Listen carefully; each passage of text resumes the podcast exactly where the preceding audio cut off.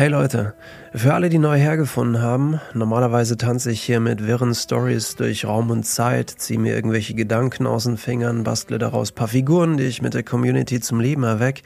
Noch immer weiß ich nicht, warum mir hier so viele Menschen zuhören und noch immer ist es gut, dass ich es nicht weiß. Auf jeden Fall habe ich noch immer neue Ideen, eine meiner Ängste, meiner großen Ängste ist auf jeden Fall, dass sie mir eines Tages ausgehen, also die Ideen, wobei ich aber nicht glaube, dass es jemals passieren wird. Wie ich mich kenne, fällt mir wahrscheinlich selbst im Angesicht des Todes noch ein Plot-Twist ein, woraufhin ich mich wahrscheinlich ziemlich ärgern werde, da ich ihn nicht mehr ausschreiben werden kann. Aber das ist ein Problem vom Zukunftsmerlin. Wie auch immer. Die nächste Folgen werden ein bisschen anders sein, denn wir befinden uns im dritten interaktiven Hörbuch, das ihr mitgestaltet. Von vier Geschichten habt ihr auf Instagram eine ausgewählt, die ich nun ausschreiben werde. Sie heißt I Am You und ich kann euch schnell den Plot Twist, äh, den Plot vorlesen. Nicht Plot Twist, Plot. Ähm, der steht hier.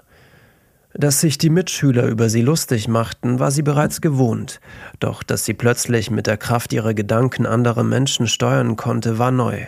Schnell hatte sie sich daran gewöhnt und ihre neue Gabe zu ihrem Vorteil genutzt, doch mit derartigen Fähigkeiten war sie nicht alleine, und es dauerte nicht lange, bis man auf ihresgleichen Jagd machte. Ähm, da muss ich kurz erwähnen, also ich habe jetzt quasi äh, das erste Kapitel selbst ausgeschrieben und es ist dann so, dass nach diesem Kapitel, ich habe jetzt mitten in der Handlung aufgehört und ihr werdet dann quasi äh, mitentscheiden, wie es weitergeht. Da werde ich euch dann wieder quasi ein paar Möglichkeiten vorgeben, die ich mir ausgedacht habe und ihr könnt dann eine auswählen. Das Voting findet auf Instagram statt. Link findet ihr in der Beschreibung dieser Folge. Und noch was ist wichtig. Also ich muss sagen, es gab ja ein bisschen Auswahl bei dem Voting und das, ich finde die Idee cool, aber es gab tatsächlich Ideen, die ich lieber ausgeschrieben hätte, aber es geht darum, dass ihr das auswählt. Es war ein bisschen tricky, ähm, da jetzt, da jetzt äh, was Catchiges draus zu machen. Uh, und ich habe tatsächlich ein bisschen, bisschen länger gebraucht, bis ich dann auf dem, ach egal, ich bin eigentlich jetzt ziemlich zufrieden mit dem ersten Kapitel und wenn ich jetzt weiter rede, dann geht es nur in das Uferlose. Deswegen finito und ja, viel Spaß mit dem ersten Kapitel vom interaktiven Hörbuch. Wie diese Geschichte begann, so wie viele andere auch, mit einem Ereignis, dem die Menschen das Wort Geburt gaben – Zusammen mit dem Tod ergibt sich daraus ein Anfang und ein Ende, eine Reise durch wirre Zustände, Eindrücke, Emotionen und Entscheidungen. Es scheint, dass gerade die Entscheidungen im Leben eines Menschen von großer Bedeutung sind, auch wenn sie zuerst banal erscheinen, ihre Tragweite ist nicht zu unterschätzen. Der Arzt zum Beispiel, äh, der die Geburt begleitet hatte, hatte seine Trinkfestigkeit am Vorabend falsch eingeschätzt und zu tief ins Glas geschaut. Hätte er sich nicht überreden lassen, doch noch auf der Feier vorbeizukommen und hätte er sich stattdessen ausgeschlafen, wäre ihm auf dem Ultraschall kurz vor der Geburt aufgefallen, dass Malaikas Nabelschnur sich straff um den Hals gespannt hatte. Äh, generell ist das Szenario mit der Nabelschnur um den Hals nicht so schlimm, wie viele vielleicht denken, aber hin und wieder kann es zu schweren Komplikationen führen. Als der Arzt ihren Überlebenskampf bemerkte, befand sich die Kleine irgendwo zwischen dieser Welt und der davor, der Welt, aus der sie kam und der Welt, in die sie hineingeworfen wurde.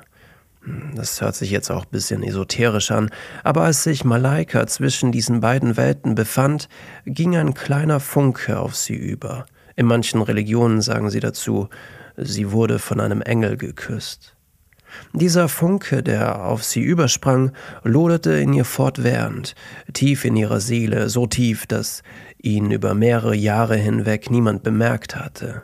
Und ja, ihr hört richtig, Malaike hatte überlebt und es von dieser Schwelle wieder zurückgeschafft. Nicht so aber ihre Mutter. Es heißt, im Leben gibt es nichts geschenkt, und für alles folgt eine Gegenleistung. Hier in Sierra Leone, dem Westen Afrikas, trifft es auf jeden Fall zu, denn die Engel hatten sich von diesem Ort schon lange abgewandt. Zwar gab es ein paar positive Veränderungen in den letzten Jahren, wie zum Beispiel das neue Krankenhaus, in dem Malaika geboren wurde und ein paar kleinere Schulen, doch ein Großteil des Tages wurde dem schieren Überlebenskampf gewidmet. Die ersten Jahre verbrachte Malaika in einem heruntergekommenen Waisenhaus in Freetown, ganz in der Nähe von Crow Bay. Als sie groß genug war, brachte man sie zusammen mit ein paar anderen Kindern in eine Baracke am Ufer des großen Müllflusses. An dieser Stelle äh, an dieser Stelle sollte vielleicht mal kurz erwähnt werden, dass es für Malaika so etwas wie eine Kindheit äh, nie gegeben hatte. Denn sobald die Kids groß genug waren, musste sie, mussten sie für die Älteren arbeiten. Meist suchten sie in den Müllbergen nach verwertbaren Materialien, brachten sie zu den Händlern und bekamen im Gegenzug etwas zu essen.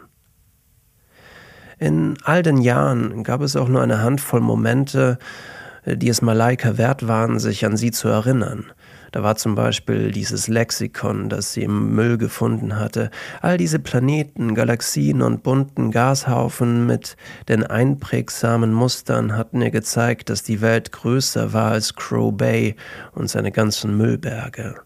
Auch an Kiro, einen jungen Arbeiter, dachte sie gern zurück, auch wenn ihr dabei meist ein paar Tränen entglitten. Er hatte ihr einst eine Packung Buntstifte geschenkt, die er zwischen dem giftigen Müll gefunden hatte. Auch dieser Ort war von Farbe durchzogen, doch man musste ganz genau hinsehen, um sie zu erkennen. Ein paar Wochen später färbte, verfärbte sich Kiros rechter Fuß gelb, woraufhin er eines Nachts einem septischen Schock erlag. Das Leben nimmt und gibt, sagte ein Händler zu der kleinen Malaika, als sie seinen Körper im Fluss beisetzten. Ja, das Leben spielt ein wirres Spiel, ohne Regeln und Schiedsrichter, mit derart vielen Möglichkeiten und Figuren, dass der nächste Zug unmöglich vorherzusehen ist. Manchmal braucht es viel Blut, Schweiß und Tränen, und manchmal reicht es schon zur richtigen Zeit am richtigen Ort zu sein. Malaika blickte aus dem Kabinenfenster des großen Passagierflugzeugs und sah am Horizont die Müllberge, auf denen sie die letzten Jahre mit den anderen Kindern umherstreifte. Links vor ihr saßen Karen und Joe, zwei NGO-Mitarbeiter aus Wisconsin. Wisconsin, murmelte Malaika, während sie mit den Fingern über die feinen Stoffbezüge der Armlehne strich. Ja, das Leben spielt ein wirres Spiel. Malaika, wie heißen die acht Planeten unseres Sonnensystems? Miss Thatcher wusste von Malaikas Interesse für das Weltall und so wollte sie ihr die Möglichkeit geben, sich vor der Klasse zu beweisen. Für eine Schülerin, die in der Mitte des angefangenen Schuljahres dazustoß, gab es einige Herausforderungen, nicht nur mit dem Stoff, sondern auch soziale. Vor allem war Malaikas Klasse sehr heterogen. Ein Großteil der Kinder stammt von deutschen Einwanderern aus dem 18. und 19. Jahrhundert ab. Miss Thatcher ermutigte sie erneut. Komm schon, Malaika, versuch es mal. Sie nahm ihren Mut zusammen und stand auf. Englisch konnte sie gut, denn in Sierra Leone war es die Amtssprache, doch ihr Akzent machte sie vor der Klasse etwas unsicher. Also, ein Planet ist ein Himmelskörper, der die Sonne umkreist. Früher wurde gelehrt, dass es neun gibt, doch Pluto ist eigentlich zu klein, um ihn als Planeten zu bezeichnen. Es gibt somit vier Gesteinsplaneten, Merkur, Venus, Erde, Mars und die vier Gasplaneten Jupiter, Saturn, Uranus und Neptun. Malaika setzte sich wieder auf den Stuhl. Scheiß Streberin, hörte sie Chen über ihre Schulter rufen. Miss Thatcher war zu alt und zu weit weg, um es zu hören. Malaika hatte keine Ahnung, was eine Streberin ist, doch so wie es Chen betont hatte, musste es etwas Negatives sein. Danke dir, Malaika, antwortete Miss Thatcher und schrieb die Namen der acht Planeten an die Tafel. Ja, ein wirres Spiel. Karen und Joe waren liebevolle Adoptiveltern und versuchten Malaikas Start in ihr neues Leben so gut wie möglich zu gestalten. Die alten Narben zu überdecken war aber schwer, doch für ein 14-jähriges Mädchen konnte Malaika ihre Situation recht gut reflektieren. Das half dabei, sich zurechtzufinden. Hier beginnt nun auch die eigentliche Geschichte, der Punkt, an dem die bereits gesprochenen Worte mit denen der Zukunft zusammengeführt werden, und dieser kleine Funken, der all die Jahre über tief in Malaika geschlummert hatte, langsam zum Vorschein kommt. Es war etwa drei Monate nach ihrer Ankunft in Wisconsin, als ihr äh, der Junge mit den Buntstiften, im Traum erschien. Sie hatte schon lange nicht mehr an ihn gedacht und fühlte sich schuldig, sein Gesicht so lange in ihren Gedanken nicht mehr gesehen zu haben. Im Traum stand er direkt vor ihr, auf einem der Müllberge, und reichte ihr einen blauen Stift. Malaika, es gibt da etwas, das ich dir sagen muss. Hör mir ganz genau zu. Es ist wichtig.